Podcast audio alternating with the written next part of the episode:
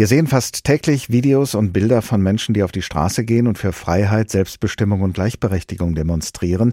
Menschen quer durch alle Altersgruppen, Ethnien, Schichten und Geschlechter. Es ist also eine sehr vielfältig zusammengesetzte Bewegung. Aber wie breit und wie tief ist sie in der Gesamtbevölkerung verankert? Wie schätzen Sie das ein? Das kann man ganz gut ähm, sich überlegen aus, aus, verschiedenen Quellen. Also einmal die Gespräche, die man auch führt ähm, mit Menschen im Iran, zum Beispiel auch mit welchen, die nicht protestieren gehen. Es gibt natürlich auch ganz viele, die einfach Angst haben, verständlicherweise, weil die die Brutalität, mit der, mit der die, das Regime gerade die Proteste niederschlägt, ist extrem, extrem hoch. Deswegen gibt es ganz viele Menschen, die diese, dieses, die Bewegung und die Proteste mit ganzem Herzen sozusagen unterstützen, aber eben nicht trauen, sich auf die Straße zu gehen. Ähm, ich ich kriege Schätzungen immer wieder, ich frage immer wieder Menschen im Iran, was glaubt ihr denn, wie viele Menschen sind überhaupt noch äh, für das Regime? Und äh, manche sagen äh, weniger als ein Prozent, was ich jetzt nicht ganz glaube, aber die meisten sagen, mehr als 90 Prozent lehnen dieses Regime ab. Und man kann das einigermaßen eigentlich ganz gut an den Zahlen der letzten Präsidentschaftswahl 2021 sehen.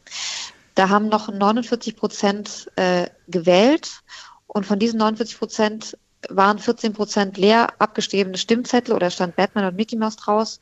Und der Rest äh, wurde, viele von denen werden gezwungen zur Wahl zu gehen. Also die Zustimmung ist wirklich sehr, sehr niedrig in der Gesamtbevölkerung.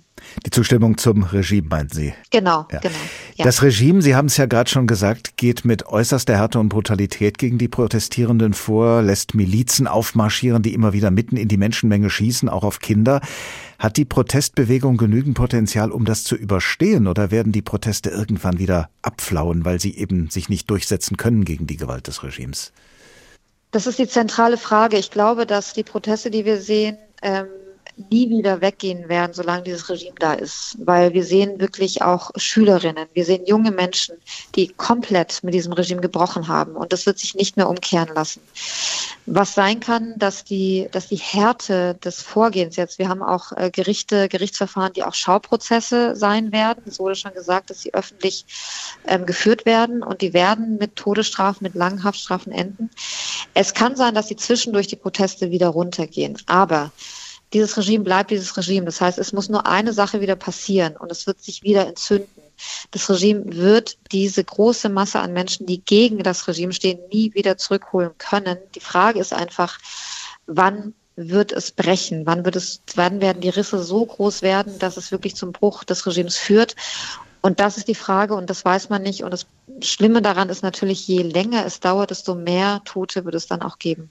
Jede Bewegung, jede Revolution, wenn man es denn so nennen will, braucht in der Regel eine Identifikationsfigur, die sie anführt. Wer könnte denn die Bewegung im Iran langfristig anführen? Und zwar nicht nur als eine Bewegung weg vom Regime, sondern auch hin zu etwas Neuem. Das hört man eigentlich aus dem Iran immer wieder, dass sie keine Führungsfigur wollen.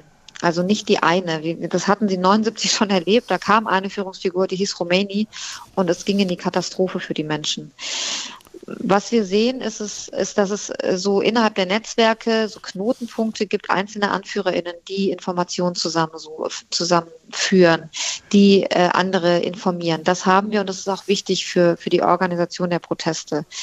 Aber natürlich ist es auch so, dass das Regime alle Identifikationsfiguren ins Gefängnis steckt. Also alle Menschen, die SchriftstellerInnen, AutorInnen, AnwältInnen, die sind alle im Gefängnis, die werden sofort von der Straße geholt.